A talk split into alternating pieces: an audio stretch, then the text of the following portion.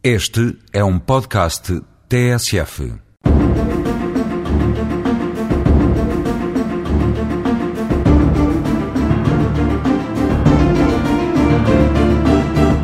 Hoje venho falar do combate à pornografia infantil. A pornografia infantil e os abusos sexuais de menores são crimes punidos com penas de prisão. Em termos genéricos, o crime de pornografia de menores inclui, entre outras formas, a divulgação, a utilização, produção, distribuição e exibição de fotografias, filmes ou gravações pornográficas em que o menor seja parte, assim como a mera aquisição ou detenção dos referidos materiais.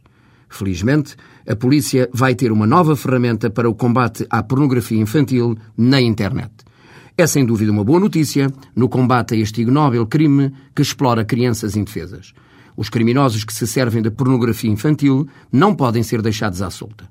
Todas as medidas que visem aperfeiçoar e melhorar a ação da polícia no combate com eficácia a esta criminalidade devem ser tomadas. O Estado não deve poupar neste combate. De facto, as autoridades portuguesas vão contar com uma nova ferramenta para combate à pornografia infantil online e a casos de abusos sexuais de menores que envolvam recurso à internet.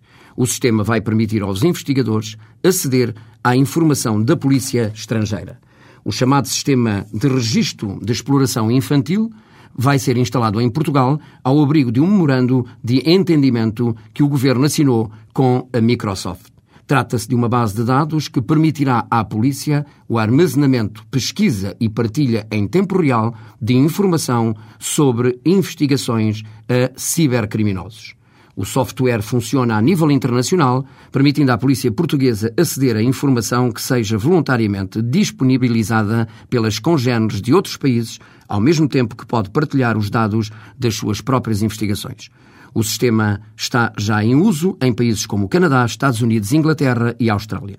Para que o combate seja mais eficaz, é também fundamental que as famílias, que os pais estejam mais atentos aos movimentos dos seus filhos no manejo da internet.